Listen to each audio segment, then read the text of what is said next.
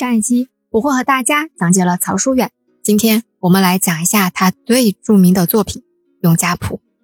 关于《永嘉谱》有多厉害，上一集里已经和大家介绍过了。没有介绍的是曹淑远的《永嘉谱》和《江阳谱》，后来都被收进了《永乐大典》，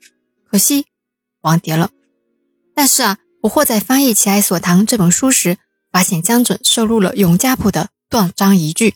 古籍中卷五。第一百五十五条，书的第七十九页录《永嘉谱》断章一句。接下来，我们就通过江准来窥见《永嘉谱》里的七七八八。曾阅《永嘉谱》所载诸诗、断章、摘句，从而录之云。原来江准读过《永嘉谱》啊，里面记载了很多诗，江准就断章摘句，把它们都收进自己的喜爱所堂。我们来看一下江准都摘录了哪些好诗。我们来看一下江准都摘录了哪些好诗。《永嘉谱》里面所收录的以下诗啊，被江准收进来了，分别是宋代诗人戴仪为上安桥旧立人坊所作的诗，林继仲为周至清心堂后面的芙蓉亭所作的诗，温州刺史朱柱为延福院所作的诗。僧人为仙居乡慧日院所献的诗，我们的状元郎王石鹏为瑞安县城厅胡复轩所作的诗，虚己僧人为桃山寺所作的诗，有赵姬行至瑞安的时候，与瑞安县令朱肃、隐士林时一起留下了《光石岗斗门》这首作品，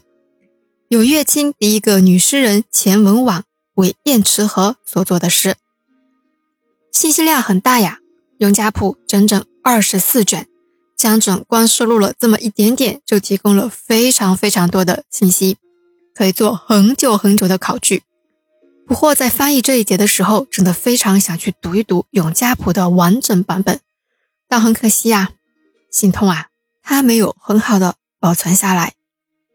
被收进江准书里的这些大咖呢，除了那两位僧人和赵姬，剩下都是我们温州人。戴仪、林继仲、朱柱、王石鹏、林时、钱文网都是，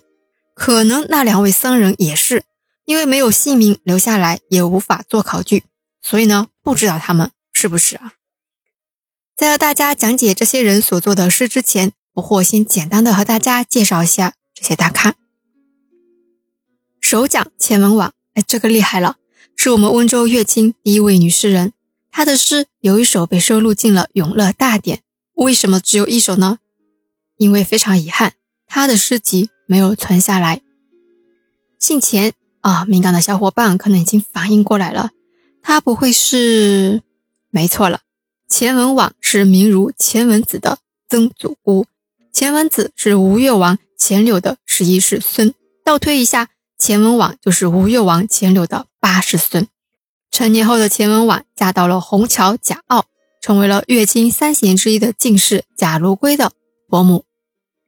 第二讲林时，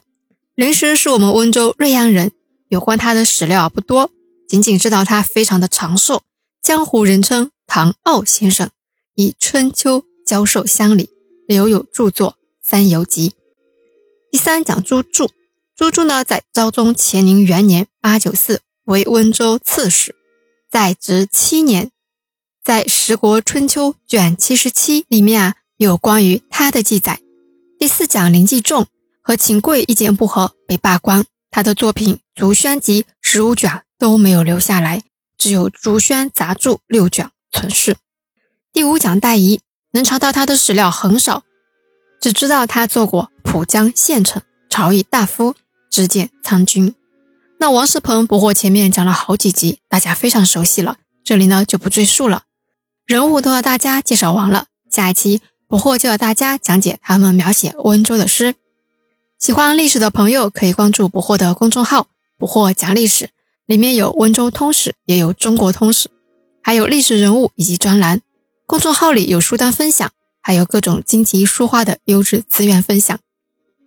现在也已经提供古籍与古画的高清扫描页下载，文章里还有不惑自己做的思维导图，希望我的公众号可以给大家带去帮助。好啦，我们下期见。